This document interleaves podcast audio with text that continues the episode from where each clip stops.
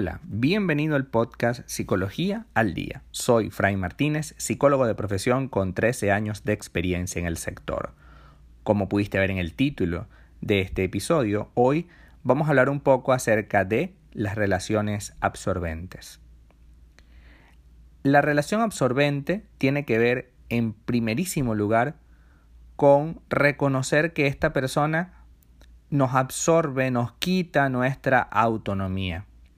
Si bien en la etapa inicial del enamoramiento puede ser normal que esto ocurra, una vez superada esta fase se comienza a salir de dicho aislamiento. Es decir, una cosa es que yo voluntariamente quiera estar 24/7 con esa persona especial y otra muy diferente es que tenga que hacerlo. Es decir, que si yo no estoy 24/7 con esa persona, si yo no estoy a cada rato en, a su lado, puede empezar a sentirse diferente esta relación, ¿no? Puede empezar a sentirse como una especie de sacrificio. Es que tengo que estar con esa persona porque si no estoy con esa persona eh, se molesta. Es que no puedo salir con mis amigas o mis amigos porque si no se molesta. Y repito, no se trata de que tú tengas que salir o no tengas que salir con amigos, es que haya la posibilidad de hacerlo. Cuando esa posibilidad se cierra por completo, estamos ante una persona que te está absorbiendo tu vida. Repito, es importante que entendamos que una relación sana resalta por ser equilibrada, es decir, ambas personas somos pares. Si uno de ellos está por encima del otro, por supuesto que ese equilibrio se pierde. Es difícil de reconocer, por supuesto. Eh, en algunos casos esta absorción, esta necesidad, eh, esta exigencia constante, se parece mucho, entre comillas, a lo que nosotros hablamos de amor. Sin embargo, no es así. Hay muchas personas que eh, confunden el amor con poseer a otra persona, ¿no? Con decidir sobre su vida, con, con hacer de todo para que esta persona esté con nosotros. Pero no funcionan así las relaciones.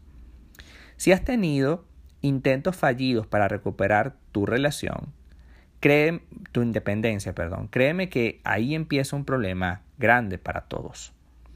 Otra señal entonces que indica que una relación es absorbente es el intento de recuperar la independencia de uno de los dos y la negativa por parte del otro a que se alcance esto. Ser consciente de un vínculo absorbente no es nada fácil. Aunque siempre se puede tomar conciencia pese a los miedos, los conflictos o los problemas que puedan surgir, puede que una de las personas no esté dispuesta a asumir el problema y, de hecho, trate incluso de expandir toda su área de influencia entre tus amistades, tus relaciones incluso laborales, tu familia, etc. Esta persona intentará aislarte de todos estos escenarios porque lo más importante es que estés junto a esa persona. la, persona absorbente tiene un vacío, es evidente. Tiene un miedo a la soledad, también puede ser algo posible.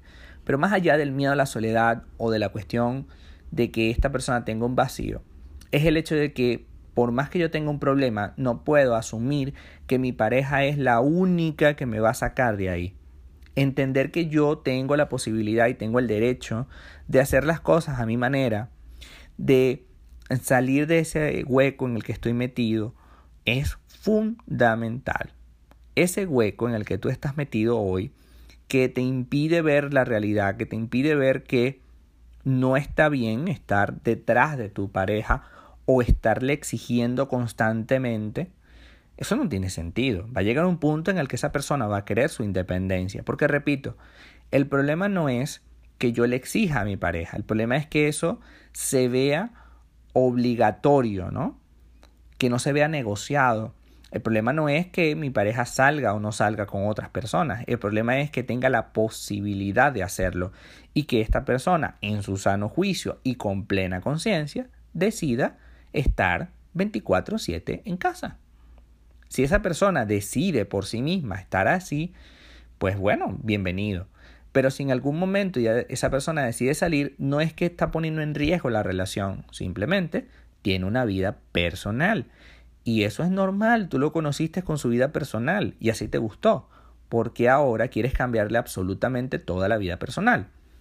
Yo entiendo que en nombre de la madurez y del compromiso, muchas veces tenemos la tendencia a querer cambiar algunos hábitos de nuestra pareja que forman parte sin duda de esta, de esta mm, soltería. Es normal, porque la soltería tiene una forma de ver las cosas, una forma de hacer las cosas también, que es muy diferente a como lo vemos en el matrimonio o en el noviazgo. Sin embargo, una cosa es que yo supere una etapa de soltería y que ahora me comprometa un poco más con la relación y otra muy distinta es que yo pretenda absorber todos los escenarios de mi pareja. Inclusive he llegado a tener pacientes que hasta le prohíben trabajar. Entonces esta persona tiene que quedarse en casa esperando a que la otra persona llegue, lo cual es absolutamente tóxico, porque estamos creando una especie de esclavo emocional que al final se va a querer liberar y ese constante miedo a que se quiera liberar, ese constante miedo a la soledad es una piedra que va a estar ahí constantemente y que en algún momento se va a caer. Es decir, en algún momento esta persona va a necesitar tener un espacio a solas, un espacio para sí mismo, y es ahí donde tú no lo vas a poder detener. Y tiene todo el derecho a querer vivir una vida aparte, a querer hacer cosas. Repito, es la posibilidad de hacerlo. Otra cosa es que lo tome, pero por lo menos que esté la posibilidad presente. Tener pareja es tener una relación equilibrada. A ti también te hace falta compartir, salir y hacer cosas. Así que no le niegues esa posibilidad a la otra persona. Hasta acá nuestro episodio del día de hoy. Muchísimas gracias por quedarte aquí hasta el final. Si deseas saber más sobre mi contenido, www.fraymartinez.com para consultas online www.fraymartinez.com y mi Instagram arroba fraymartinez20. Muchísimas gracias y hasta el próximo episodio.